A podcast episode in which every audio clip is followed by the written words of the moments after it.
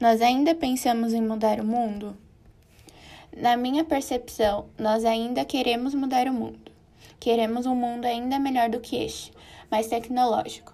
Segundo o Clip Learn Blog, carros autônomos capazes de fazer coisas sozinhas, como estacionar, vão estar presentes na próxima década. Um mundo mais igualitário.